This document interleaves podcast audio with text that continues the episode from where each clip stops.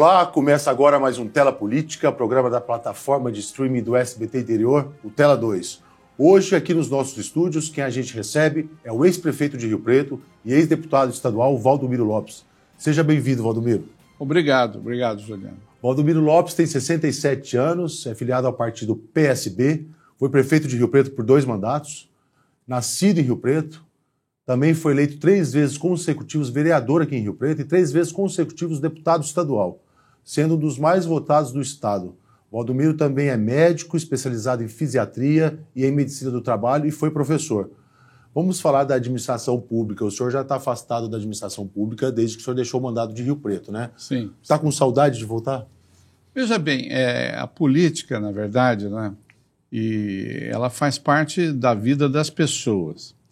Mas, em especial, quem milita em partidos, em quem já exerceu cargos públicos, ela fica, na verdade, fazendo parte da vida da gente. Mesmo que você não esteja exercendo cargos públicos, a gente fica linkado na política porque a vida das pessoas depende da política. E, para mim, a política só serve como instrumento de fazer justiça social e ajudar principalmente as pessoas que mais precisam.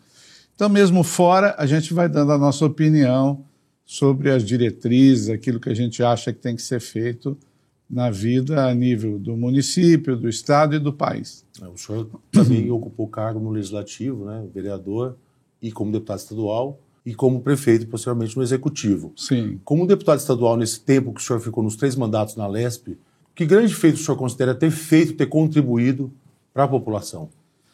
Primeiro, eu sempre fui um político regional. Né? Eu vejo às vezes as pessoas falarem assim: nós precisamos fazer a reforma política, fazer, na verdade, os deputados distritais, os deputados. E eu sempre fui um deputado distrital, né? Porque eu nunca fiz campanha no estado todo. Os votos que eu tive, e tive boas votações, foram em Rio Preto e na nossa região. Portanto, eu dedicava, na área da, legisla da legislatura, né, a fazer leis importantes que fossem importantes para todo o estado de São Paulo e aprovei muitas delas importantes, mas a minha ação local era local e regional para ajudar as entidades, as prefeituras, ajudar a minha cidade. E eu pude fazer leis importantes, por exemplo, é, você está aqui uma lei que eu fiz da reserva legal. A lei da reserva legal, o governador era o governador José Serra, sancionou. O Ministério Público, na nossa região, estava, na verdade, acionando os proprietários rurais para que eles recompusessem os 20% da reserva legal. O que acontece é que a, a, reforma agrária na nossa região não precisa nem acontecer, porque ela já foi natural. O bisavô passou a propriedade para o avô, para os filhos, para os netos. Isso foi subdividindo de tal forma que a imensa maioria das propriedades aqui são propriedades pequenas, de 20 alqueires para baixo, a maioria. E como recompor uma reserva legal, por exemplo, numa propriedade que tenha é, seringueira? Eles queriam tirar a seringueira para que você plantasse mata nativa. Então, eu fiz um projeto chamado Projeto Plantar, que passou a considerar árvores produtivas como reserva legal. Isso ajudou muito os proprietários da região. Né? Uma lei nossa que eu me orgulho de ter feito quando deputado estadual. Como deputado estadual, à frente do cargo por três mandatos, o senhor percorreu bastante o estado, né? E, sim, e, sim. E sempre deu muita atenção aqui para a região de Rio Preto. Sim. O senhor acredita que, que a gente está recebendo essa atenção atualmente com quem está representando o povo agora lá no, na, na Lesp? Na verdade, Rio Preto é, não tem hoje representante nem como deputado estadual, nem como deputado federal, né? É uma coisa até interessante isso, né? É, se elegeram deputados da região, é, um pouco mais longe, mas daqui mesmo é, ninguém foi eleito. Isso é ruim, porque eu acho que a cidade perde, a região perde, e foi essa onda que aconteceu na última eleição, né? De se votar em candidatos de fora, que na verdade tiveram boas votações aqui e que nunca mais voltaram para dar nenhum tipo de assistência à cidade, a saúde, a nossa região. Acho que isso foi uma coisa ruim. Eu tenho a impressão que nessa futura eleição isso não vai acontecer de novo. É, o exemplo disso, em Rio Preto, o senhor foi o deputado, o candidato a deputado federal mais votado. Em segundo lugar ficou o Eduardo Bolsonaro, é. que não é daqui, né? Então a gente realmente teve essa, essa característica nas últimas eleições, né? É. Mas com quem está lá agora, o senhor tem alguma crítica a, a, a, alguém que está à frente da Assembleia a fazer com relação à visão que está tendo agora para o Noroeste Paulista? Olha, eu, a minha visão sempre foi assim. É, como deputado, eu sempre defendi que o Estado é a maior empresa, o governo do Estado de São Paulo é a maior empresa do Estado, né? E uma das maiores do Brasil. Você vê, o orçamento do Estado de São Paulo só é menor que o orçamento do Brasil. Imagine a importância disso. E eu acho que houve um descuido muito grande é, em cuidar daqueles que tocam a máquina do Estado que são os funcionários públicos do Estado, aqueles que fazem com que o Estado apresente, na verdade, os seus resultados em todas as áreas, da saúde, da assistência, enfim, eu acho que houve um descuido disso. E um sofrimento desse funcionalismo. Eu mesmo sempre fui um grande defensor é, de você ter os funcionários públicos estimulados para que eles pudessem fazer um bom trabalho. Recentemente, por exemplo, a Assembleia de São Paulo aprovou uma lei que passou a descontar dos aposentados, aqueles que deram a sua vida inteira é, de trabalho para o Estado, um percentual da sua aposentadoria, instituindo uma nova contribuição. Acho que foi um, um grande erro do governo, da Assembleia. Se fosse fazer alguma crítica veemente, eu faria essa crítica essa situação com relação ao funcionalismo Sim. público. Né? O senhor é autor de um projeto do IANSP também, Sim. que incluiu né, padrastos, madrastas de funcionários públicos no plano de saúde. Né? Prefeito, é, a administração municipal é bem diferente uhum. de um mandato à frente de, é, de, como deputado estadual. Né? Hoje, como que o senhor vê, como morador de Rio Preto, como o senhor vê a prefeitura? Ela está no caminho certo? Quais são as críticas que o senhor vê hoje são possíveis ser feitas com relação à administração pública do prefeito Edinho Araújo? Bom, o que eu gostaria de fazer agora, então, é dar o meu exemplo. Quando eu assumi a prefeitura de Rio Preto, em janeiro de 2009, eu herdei do atual prefeito, que era ex-prefeito na época, um orçamento de 600 milhões de reais, em janeiro de 2009. Fiquei dois mandatos em exercício e quando eu deixei a prefeitura oito anos depois, em dezembro de 2016, 31 de dezembro de 2016, eu entreguei para o atual prefeito um orçamento de 1 bilhão e 800 milhões de reais. Quer dizer, em oito anos, nós multiplicamos por três o orçamento da prefeitura. Por quê? Porque nós pegamos a prefeitura sem ter um direcionamento de projetos, sem ter um, na verdade, um, uma meta, um banco de projetos para poder executar. E eu enfrentei grandes desafios. Entre eles, olha, por exemplo, a questão das enchentes, né? que nós fizemos obras importantíssimas de controle das enchentes do Rio Preto, da Andalosa Harmonia, da Badibacite Juscelino Kubitschek, para ajudar no controle das enchentes. Também tinha um outro desafio importante, que era a questão da mobilidade urbana. Nós tínhamos gargalos fundamentais é, na mobilidade, por exemplo, alguns complexos de viadutos que precisavam ser construídos. Nós fizemos os projetos, arrumamos os recursos e construímos. Os que eu, o que não deu tempo de eu fazer, eu deixei o projeto pronto e deixei o dinheiro em caixa, isso que é importante. Então você pega, por exemplo, o complexo de viaduto lá da Vetorazo projeto da mobilidade do nosso governo. O complexo de viadutos da Mirassolândia, projeto executado e recurso do nosso governo. O atual terminal de ônibus central, que era uma verdadeira sardinha em lata, o antigo terminal. Deu conforto, deu segurança para as pessoas, também da mobilidade. Os corredores de ônibus, enfim, tudo isso fez parte da mobilidade, que era um desafio que nós enfrentamos. A questão da habitação, nós conseguimos aproveitar na habitação o programa Minha Casa Minha Vida E eu me lembro que no meu primeiro mandato eu fiz um, um compromisso com as pessoas, né? É, de construir 5 mil casas.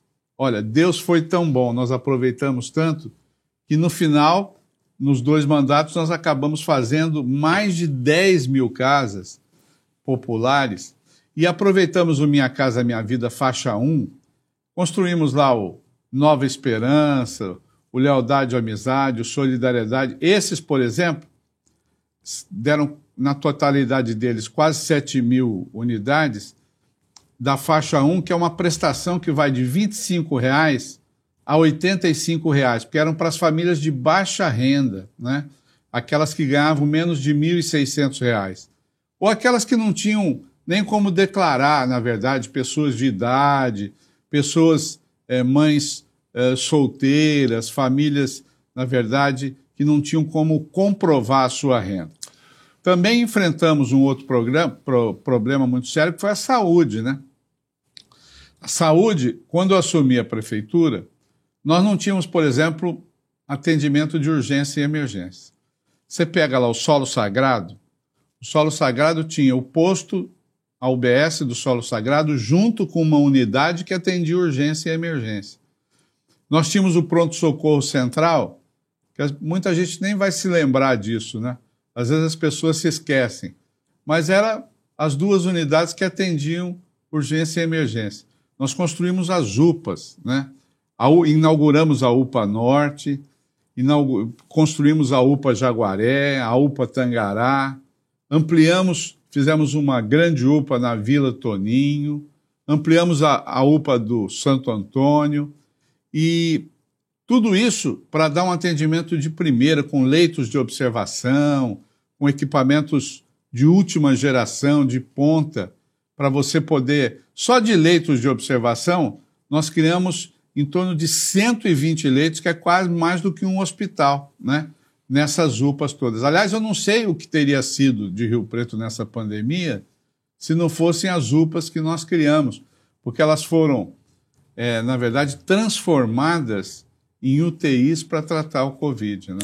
O, é, Valdomiro, quando a gente vê você falando dos teus projetos enquanto prefeito de Rio Preto, a gente percebe que vários deles foram inaugurados, passaram a funcionar depois. Sim. o mandato já do prefeito Edinho Araújo. Sim. O senhor se sente um pouco injustiçado de não ter dado tempo de, de levar, talvez, é, é, os louros por, essa, por essas conquistas e o prefeito Edinho Araújo acabar inaugurando, por exemplo, o terminal, a, as novas UBSs?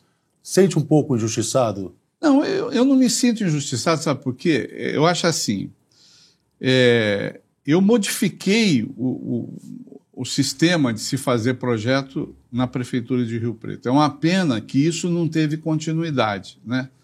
Mas a esmagadora maioria das obras que o atual prefeito inaugurou, e ainda algumas que ele nem inaugurou, vou dar um exemplo aqui, que é, por exemplo, o terminal é, de bairro lá do Solo Sagrado, ele nem inaugurou ainda. É recurso e projeto que veio do nosso governo da área da mobilidade urbana. Mas me dá uma sensação muito grande do dever cumprido, isso que é importante. Nós fizemos um banco de projetos que ele, na verdade, está no final. Ele, agora, terminando esses projetos que nós deixamos e os recursos que nós deixamos, o que, que sobrou para o atual prefeito?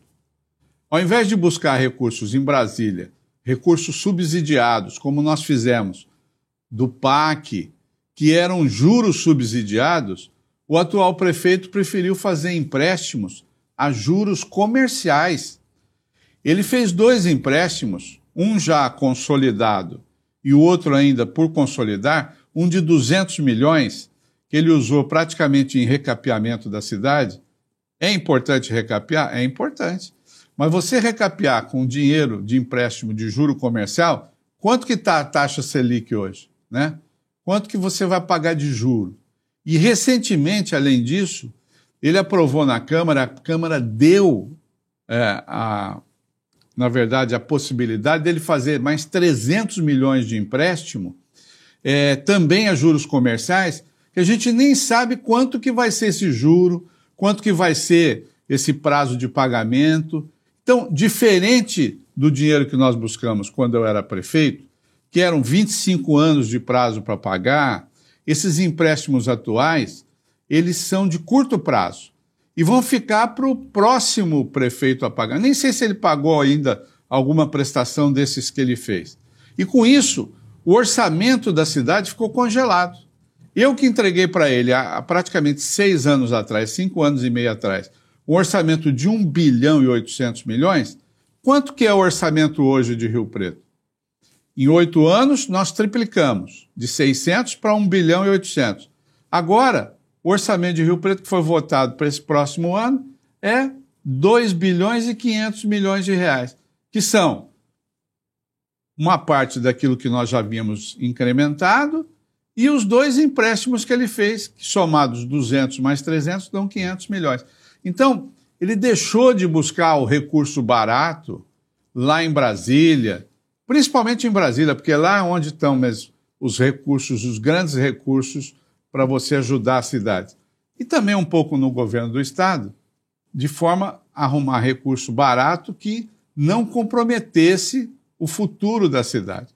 E você pode escrever aí na sua caderneta, depois você vai conferir. Esses grandes empréstimos, eles vão comprometer a área da saúde, a área da educação, e ainda não vão resolver graves problemas. Porque nós temos, por exemplo, um grave problema. Choveu ontem ou anteontem, não é? é alguns dias atrás. É, a Avenida Mircea de Once, a Avenida de Once ficou lotada de água. Ele disse que vai fazer a obra anti-enchente da Onça. Mas está pegando os primeiros 100 milhões desses 300 que ele quer fazer de empréstimo e vai fazer o quê? Vai reformar o Natalone, vai fazer reforma do Bosque, ao invés de investir esse dinheiro em obras que são fundamentais para garantir o bem-estar das pessoas e o futuro da cidade. Valdomiro, é notório que o senhor sempre não perde a oportunidade para fazer críticas à atual administração municipal, que é o prefeito Edinho Araújo, né? E a gente também não pode deixar de falar da pandemia que, vem, que todo mundo está enfrentando nos últimos anos. O senhor, como para frente da prefeitura, se o senhor tivesse tendo que enfrentar a pandemia, o senhor teria feito diferente do que o prefeito Edinho fez? Ele decretou lockdown, ele teve restrições severas em Rio Preto e, por algum momento, a, a pandemia fugiu do controle. O senhor teria feito de que forma esse, esse, essa, esse combate à pandemia? Bom, eu quero só fazer uma ressalva aí. Eu não faço críticas ao atual governo. Eu, na verdade, eu comparo um pouco as, o modus operandi, a forma de agir daquilo que quando a gente ia buscar recurso fora, a gente queria trazer recurso barato, para a cidade não sofrer, com longo prazo para pagar, diferente do atual governo. Com relação à pandemia, eu teria feito muito diferente. Aliás, eu tenho um, um, um vídeo no Facebook, se as pessoas quiserem acessar, e se quiser até posso disponibilizar para você, que eu gravei, salvo engano, no dia 19 de março ou 20 de março de 2020. No Portanto, começo da pandemia. No comecinho da pandemia, há dois anos atrás. E eu dizia, Prefeito, compre 200 mil testes para testar as pessoas no início dessa pandemia. Pegue um dos grandes hospitais que estão fechados, ou IELAR, ou Nossa Senhora da Paz, e use para fazer um hospital para atender Covid, porque essa pandemia vai vir violenta para o Brasil. Nada disso foi feito. Né? Não se houve a opção de fazer isso. Sem fazer isso, o que aconteceu? A pandemia se alastrou de um jeito. Por que, que era importante testar as pessoas, principalmente naquele início?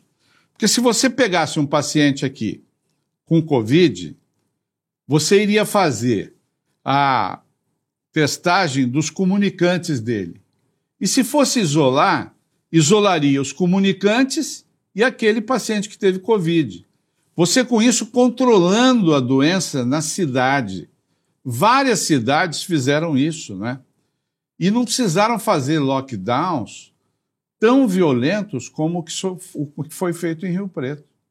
Depois, a pandemia acabou saindo, na verdade, do controle, e aí teve que fazer um lockdown geral. Tanto que Rio Preto, para nossa tristeza, para minha tristeza, e tristeza de todos aqueles que moram aqui, foi a cidade que mais mortes por Covid, lógico que proporcionalmente, teve no Brasil. Você sabia disso? Não.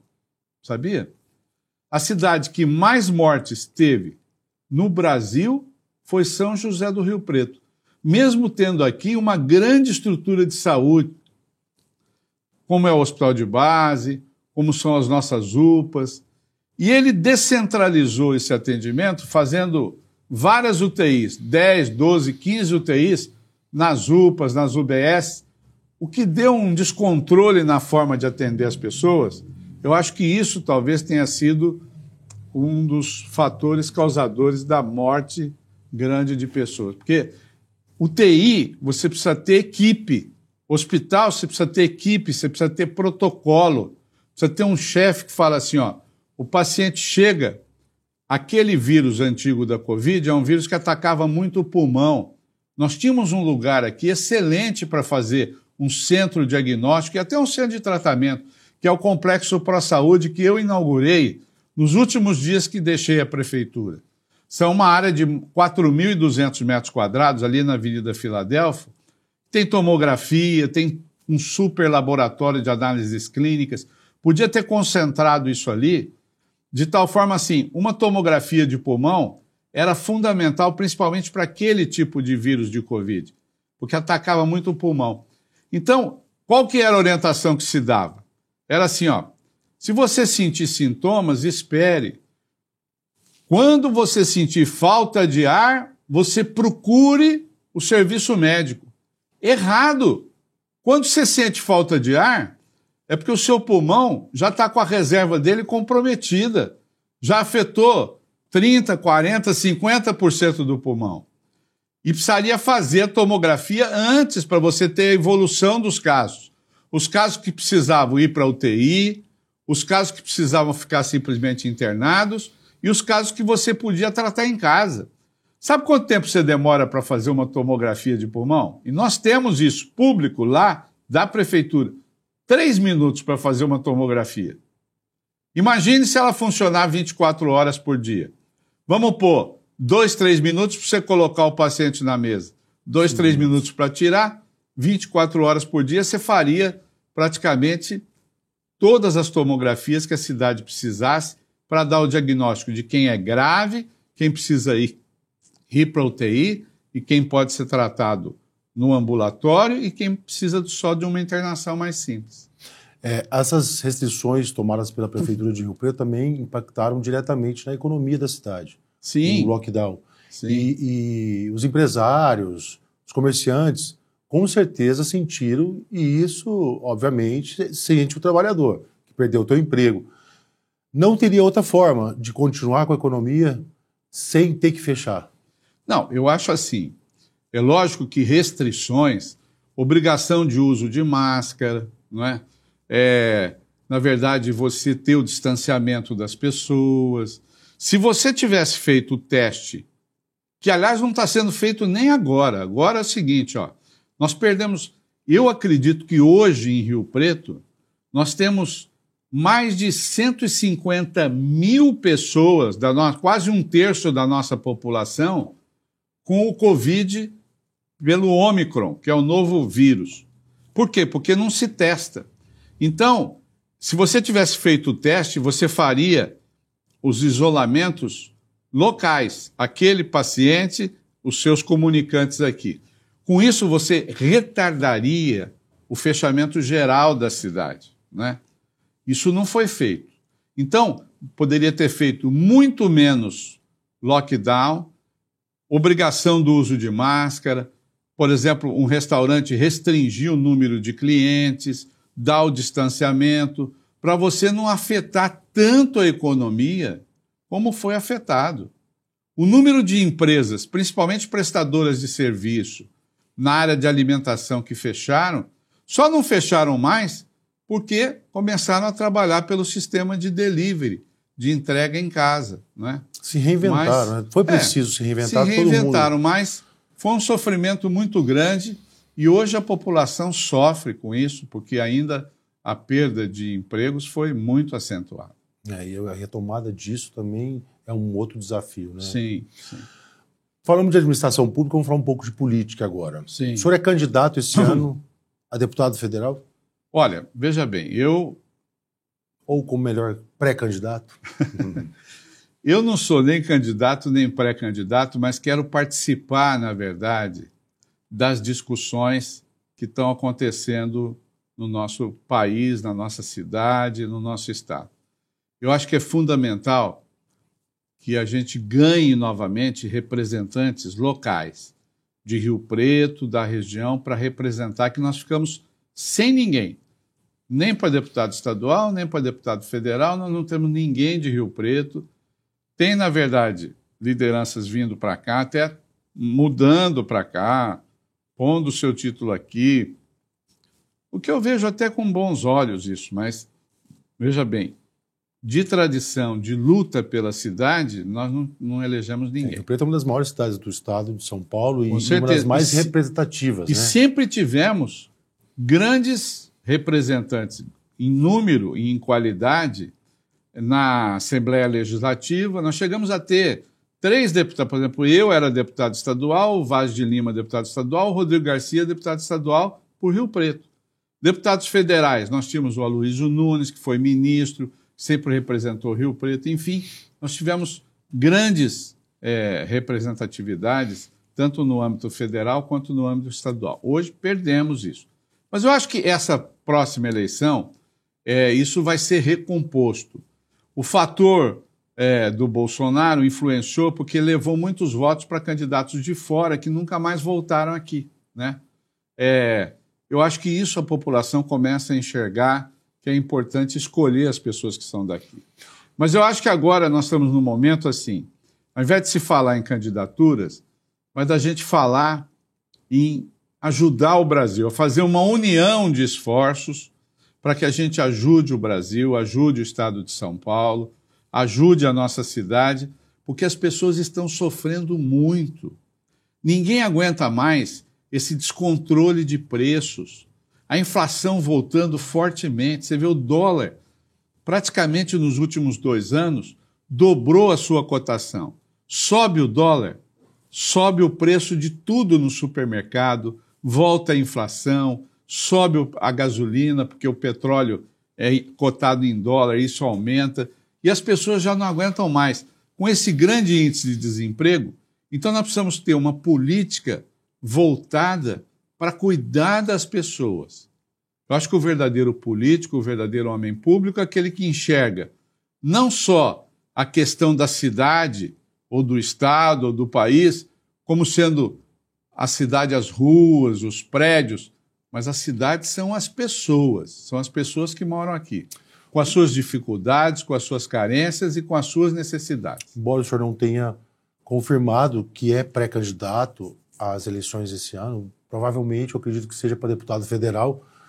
Qual que é a proposta que o senhor vai chegar, caso o senhor seja candidato, dessa vez em 2022, para não repetir o que aconteceu em 2018, quando o senhor foi candidato e não conseguiu se eleger? Tem alguma estratégia para conseguir se eleger deputado federal este ano? Não, veja bem, é... eu não, na verdade, assim, eu, o meu nome está à disposição do nosso partido, né? Tanto para deputado estadual quanto para deputado federal, mas nós ainda não estamos pensando objetivamente nessa candidatura. Mas eu acho assim que é, eu quero, se voltar para o legislativo, eu quero voltar a ser aquele deputado que eu fui lá no passado. Voltado, na verdade, para a minha cidade, para a nossa região, para ajudar no desenvolvimento dela e também dar a minha contribuição com leis importantes para todo o Estado e para todo o país. Você citou uma lei que eu fiz aí, que é a lei do IANSP, dos agregados do IANSP, que foi aquela lei que deu possibilidade do funcionário público estadual colocar o seu pai, a sua mãe, o padrasto ou sua madrasta como beneficiários do IANSP, pagando 2% do salário dele para participarem do plano do IANSP. Só essa lei que eu fiz beneficiou mais de 120 mil pais e mães de funcionários públicos que passaram a ter seu plano de saúde. Você olha o IANSP hoje, o IANSP, o IANSP que podia, que dá assistência médica para o funcionalismo público do Estado, poderia ter tido um grande avanço como plano de saúde, teve uma grande regressão.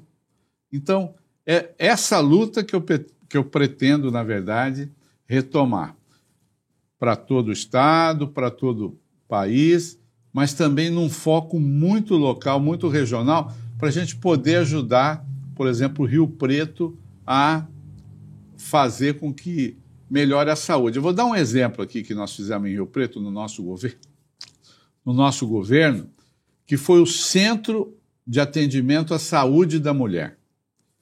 É um centro que cuida da prevenção de câncer de mama, de câncer de colo de útero, fica ali na Avenida Filadélfia, do lado do Complexo Pro Saúde.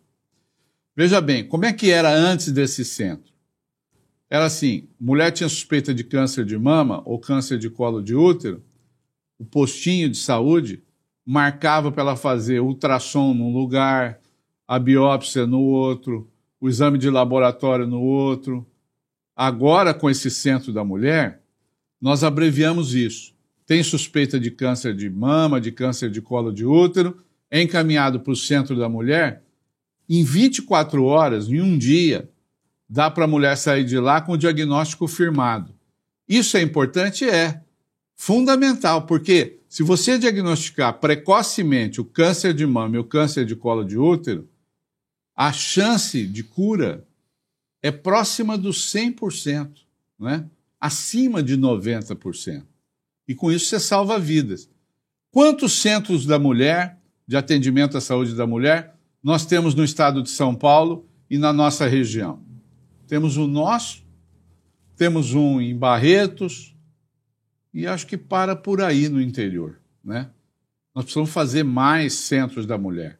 Então, esse tipo de ação eu quero desenvolver também como político, como se sair candidato nessa eleição. Sim, as articulações políticas, obviamente, o ano eleitoral já começaram. Né? E o senhor, como uma liderança política regional, deve já ter sido procurado por alguns políticos que já assumiram a sua candidatura, né? a sua pré-candidatura, como algum deputado estadual ou governador, até mesmo com relação à presidência.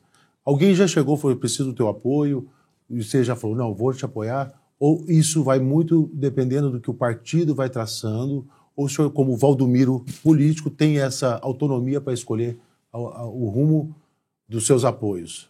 Não, na verdade, eu sempre sou muito procurado, porque eu sempre tive uma relação muito boa. Por exemplo, no meu partido, nós temos o ex-governador Márcio França, que coloca o seu nome como pré-candidato a governador pelo estado de São Paulo. Mas, ao mesmo tempo, o que, que ele faz? O que, que ele diz? que se o governador Alckmin for candidato a, a governador pelo estado de São Paulo, ele se dispõe a ser o vice do Alckmin.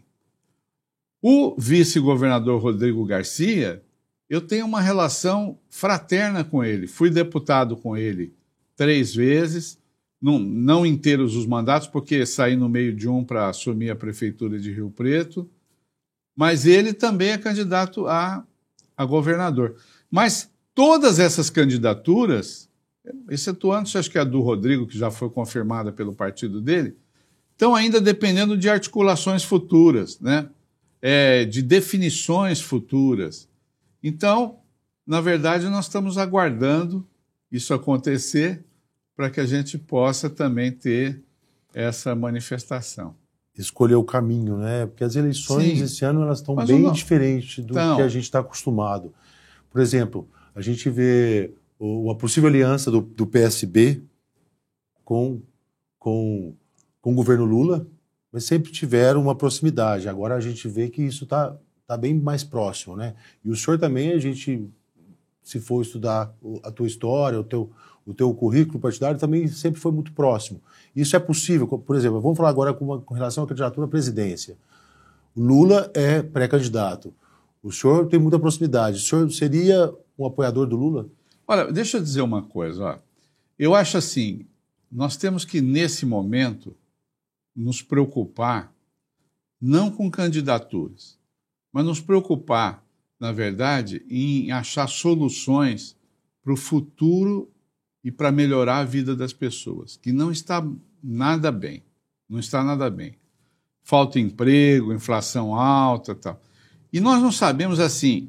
Eu vejo os políticos discutindo muito, os partidos discutindo muito sobre os apoios possíveis, sobre a criação de federações, enfim, mas não vejo ninguém propor as soluções para que o nosso país saia da crise. O próprio presidente Bolsonaro, ele fez coisas boas.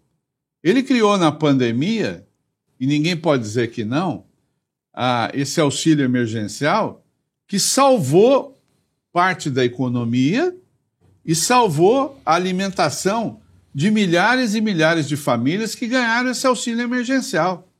E agora ampliou de novo, criando, na verdade, melhorando o Bolsa Família e criando o Auxílio Brasil, que também vai ajudar as pessoas. Mas o que, eu critico, por exemplo, no governo Bolsonaro? É a questão da ação do presidente, da sua equipe, com relação à pandemia. Não se pode ser contra vacinar as pessoas. Então, nós temos que fazer o seguinte: um futuro governo do Brasil precisa continuar ajudando as famílias que mais precisam? Precisa, nós precisamos continuar melhorando esse auxílio às pessoas até que o emprego se normalize, até que a inflação seja debelada. Então é isso que eu quero participar, não é? Mesmo que seja com o PT no governo ou com a continuação do presidente Bolsonaro, aquele que ganhar a eleição ou com um outro nome que se destaque aí, na verdade, nós temos que discutir o futuro da vida das pessoas. Isso é bem interessante porque a gente vê uma polarização muito grande esse ano no país. Bolsonaro, Lula, e o senhor está se mantendo no meio, digamos assim. Não, Por não enquanto, tô, não tô você está me pensando em, em discutir uh, o futuro da população, enquanto as pessoas estão discutindo alianças políticas. Não, eu acho assim, as alianças políticas, elas vão acontecer. Obviamente que vão acontecer. Ou para um lado ou para o outro, vão acontecer. Mas o que eu acho assim, é, eu acho que esse instante era um instante assim de é, não de ficar marcando, por exemplo, o que, que é direita, o que, que é esquerda. Vou dizer assim, então, vou definir para você. Se ser de direita é defender a família, é ser contra o aborto, é defender o emprego, enfim, é ser contra a corrupção, então eu sou de direita. Se ser de esquerda é você dar assistência às famílias que precisam, ajudá-las na ação social, é dar uma saúde, na verdade, de qualidade, é investir na saúde da mulher, é investir no emprego. Então eu sou de esquerda. Então veja, é uma confusão isso. Eu acho que nós temos que ser agora, não ser de direita, não ser de esquerda, mas ser a favor da democracia do diálogo. Nós temos que exercer a democracia do diálogo para que a gente encontre as soluções, sem radicalizar para um lado, sem radicalizar para o outro, porque se tiver radicalização, o resultado final não é bom. A experiência mostra isso. Por isso que nós precisamos de futuros parlamentares que tenham essa noção, na verdade, dessa noção de ter um equilíbrio, equilíbrio das suas ações. Ações partidárias, tudo bem, mas ações partidárias que tragam equilíbrio para a vida das pessoas. Eu vejo muita preocupação com alianças políticas, pouca preocupação em querer verdadeiramente melhorar a vida das pessoas. Tá certo. Eu ainda acredito que o senhor seja candidato, pré-candidato é, é possível, a acho, deputado federal. Eu, é, é bem possível que isso aconteça, não sei se federal, se estadual, mas é bem possível, porque nós temos já essa tradição. Mas isso um pouco mais para frente. hora certa. Valdomiro, a gente está terminando a nossa entrevista agora. Eu queria que o senhor falasse um pouco do qual que é o legado que o senhor quer deixar para a população, sendo um homem, uma figura pública, até mesmo como um homem, um cidadão Qual que é o legado que o Valdomiro Lopes quer deixar? Bom, o legado primeiro é a minha história de vida, né? como médico, que mais de 40 anos exercendo a medicina, atendi milhares e milhares de pessoas na minha clínica, atendi também no sistema público de saúde, no antigo ARE, né? dando a demonstração de que, é, aliás, eu acho que o médico vai muito para a política, porque político tem que gostar de gente, e médico, para ser bom, tem que gostar de gente também. Tem que, tem que na verdade, é, se sensibilizar com o sofrimento das pessoas. E quero também deixar o meu legado do trabalho que eu fiz. Eu tenho que agradecer muito a Rio Preto. Você vê, Rio Preto eu fui três vezes vereador, nas três vezes eu fui o vereador mais votado aqui. Depois eu fui três vezes deputado estadual, de novo, fui três vezes o deputado estadual mais votado. Depois, duas vezes prefeito. Para ser prefeito, tem que ser o mais votado. Oito vezes. E na última eleição, faltaram 800 e poucos votos para eu estar lá hoje, lá no Congresso Nacional. Não fui eleito, mas também fui de novo o deputado mais, votado, mais votado. Então, com o povo de Rio Preto é, e da nossa região, eu tenho um agradecimento profundo, né? E eu acho que esse reconhecimento dos dois lados, das boas votações, não é para me vangloriar, mas é para dizer que nós sempre trilhamos o caminho certo. Né? Não é possível você ter esse resultado se as pessoas não acreditam naquilo que você fez e naquilo que você pode fazer no futuro. Então, o grande legado que eu fiz é deixar assim: é ter resolvido a questão da saúde em Rio Preto, é, da educação. Você vê, nós construímos os núcleos da esperança dos bairros mais periféricos. Nós dobramos as vagas de creche enquanto eu fui prefeito nesses dois mandatos.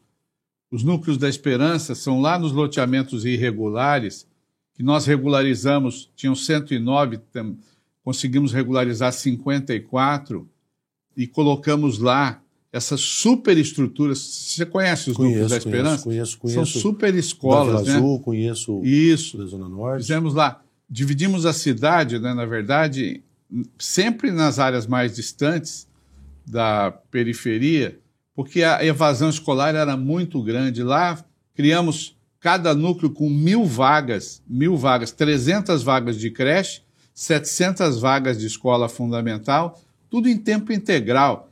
Lá tem ginásio de esportes, tem piscina, salão multiuso para teatro, para música, salas de computação, enfim.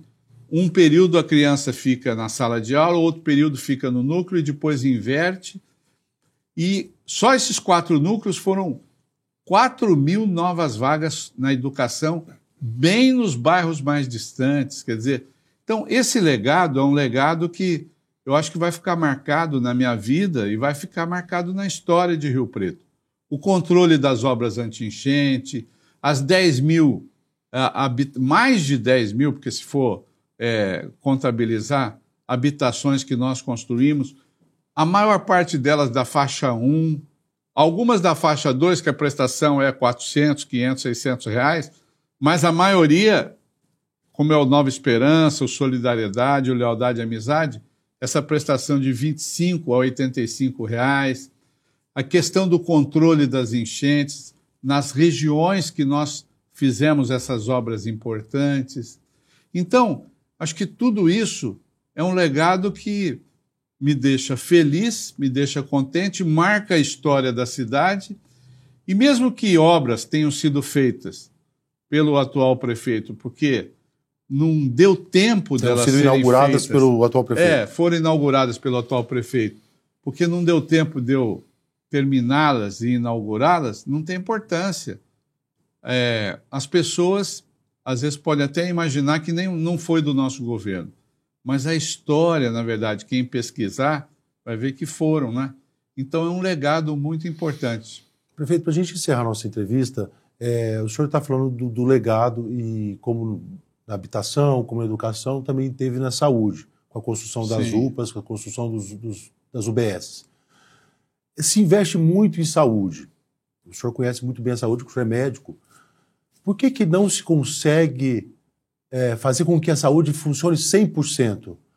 É, na administração pública, qual que o senhor vê o maior problema para fazer a saúde funcionar? Porque é uma hora que, que falta o raio-x da UPA, outra hora. É, é, é, uma, é uma administração falha, porque dinheiro tem e se investe. Por que, que a, a população nunca se satisfaz com o atendimento recebido na saúde? Bom, primeiro eu vou dizer o seguinte: às vezes as pessoas têm, é, se esquecem do que já passaram no passado. Vou te dar o um exemplo lá do solo sagrado. Tinha UBS junto com a unidade de urgência, num posto que estava todo deteriorado. Nós fizemos um, uma UBS nova no solo sagrado e construímos e inauguramos a UPA Norte, que é a UPA do solo sagrado.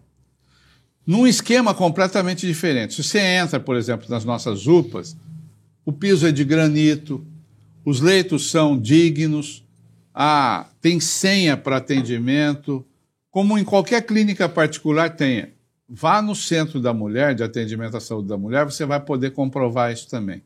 Nós mudamos, na verdade, mudamos o patamar de atender as pessoas. Eu aprendi uma coisa na minha vida, com meu pai, com a minha mãe. Meu filho, eles me ensinavam. Se um dia você for fazer alguma coisa para alguém, Faça como se você estivesse fazendo para você usar e para sua família. Assim você não vai errar. Assim você vai acertar. E assim foram as nossas opções. Por isso que eu quis fazer casa, terrenos grandes. Mas quando eu falo no serviço saúde, da saúde, não e só o serviço da saúde, então vamos chegar lá, tá certo? Por que, que sempre tem mais demanda? Porque Rio Preto é um grande centro médico. E nós sofremos aqui na verdade, porque nós estamos no centro de uma região de mais de 3 milhões de pessoas, inclusive de outros estados que vêm para cá. Sim, absorve. Então nós temos uma, gente. na verdade, e, e é função nossa atender, não é? Se nós fôssemos atender aqui só a população de Rio Preto, era mais simples, era mais fácil. Mas eu te digo o seguinte, ó, como você pode, como prefeito, como gestor público, se negar, e poderia até pôr dificuldades para isso, atender o filho de alguém que está com câncer, está morrendo, vem para cá, ou está com um tumor na cabeça e vem para cá, e está com um tumor de câncer, um câncer de pâncreas, por exemplo, e vem para cá, e dizer o seguinte: olha, você é lá da região de Araçatuba, ou você é lá do Mato Grosso, ou você é lá do Tocantins, volte para lá com seu filho. Eu não tenho coragem de fazer isso. Eu não fiz isso enquanto fui prefeito. Por quê? Eu acho assim, as pessoas, elas precisam ser socorridas, precisam ter socorro, na verdade, no momento que elas precisam, não é? E isso chama-se solidariedade humana, é uma coisa que está acabando no mundo.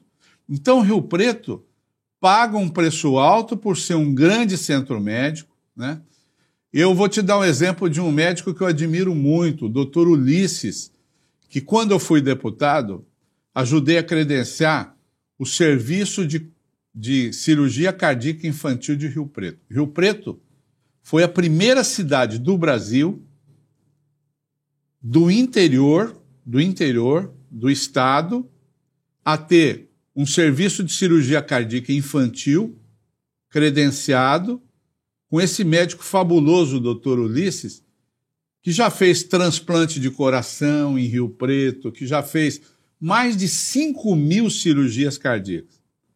Uma sementinha que eu, junto com ele, plantamos lá atrás. O governador era o Alckmin, conseguimos o credenciamento e ele trabalha lá no Hospital da Criança hoje, trabalhava no Hospital de Base. Então, veja, como impedir que para cá venham crianças do Brasil inteiro? É difícil. Até então, exterior vem. Sim, sim. Então, eu estava conversando outro dia com o doutor Ulisses, que é o chefe dessa cardiologia infantil, e ele me dizia, Valdomiro, nós atendemos gente do Brasil inteiro. E vem para onde? Vem para Rio Preto. Né? Então, o que, que precisa mudar? Agora eu vou chegar na resposta que você quer ouvir que precisa mudar para resolver? Nós precisamos o seguinte: as cidades como Rio Preto precisam ter um tratamento tanto do governo do Estado quanto do governo federal, diferenciado. Nós temos que receber a verba do SUS vem para a população de quase 500 mil habitantes que nós temos. Só que nós não atendemos 500 mil. Nós atendemos uma população que está aqui em volta de praticamente 3 milhões. Então nós precisamos ter um incremento desses recursos aqui. O que, que precisaria? A pessoa é de Rio Preto, então entra na verba de Rio Preto. A pessoa foi operada de um câncer cerebral, da cabeça, é de fora. Então, esse recurso tem que ser compensado aqui para poder é, absorver, toda, absorver essa demanda. toda essa demanda. Então, você fala que não, não, não falta dinheiro, acaba faltando por conta disso. E assim, as nossas farmácias da prefeitura que distribuem medicamentos atendem também a região. Então, essa talvez seja o grande, esse talvez seja o grande gargalo. Porque nós temos o, o SUS, que é uma coisa que pouquíssimos países no mundo têm. Aí, graças a Deus que nós temos o SUS. Você já imaginou se nós não tivéssemos? Com essa pandemia, essa coisa toda que está acontecendo. Seria... Teríamos um colapso total. Pois é, já temos um colapso com tudo isso atendendo. Você imagina sem. Perfeito. Então, as soluções existem. Essa discussão que nós fizemos aqui, é uma pena que nós fizemos aqui no finalzinho, é. né? Mas ela é que tem que ser a discussão da política, da boa política. Não só a discussão, vamos unir Partidária. A com B, C com D, para a gente poder dominar o país, para poder dominar o Estado, para poder dominar a cidade, e as pessoas ficam em segundo lugar. Não, as pessoas têm que estar em primeiríssimo lugar. É assim que eu fiz na minha vida, enquanto eu viver, vou continuar assim. E mesmo que fique fora da vida pública, hoje nós temos esse instrumento das redes sociais, né? Vou continuar dando aí as minhas opiniões. Aliás, aproveito para convidar você a me seguir no Facebook, no Instagram.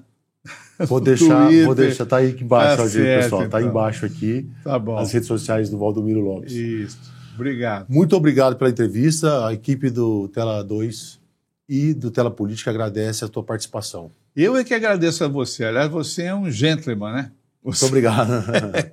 você às vezes deixa a gente falar um pouco mais para a gente poder completar é, o nosso raciocínio. Nossa missão Isso, aqui é justamente é. fazer com que as pessoas enxerguem o político que está aqui na nossa frente, né? Parabéns para você. Muito obrigado. Já gostava de você, agora eu vou dizer assim, sou seu fã. Muito obrigado. É. Bom, o Tela Política fica aqui. Dessa vez a participação do ex-prefeito de Rio Preto, ex-deputado estadual Valdomiro Lopes. Eu espero vocês. Até a próxima.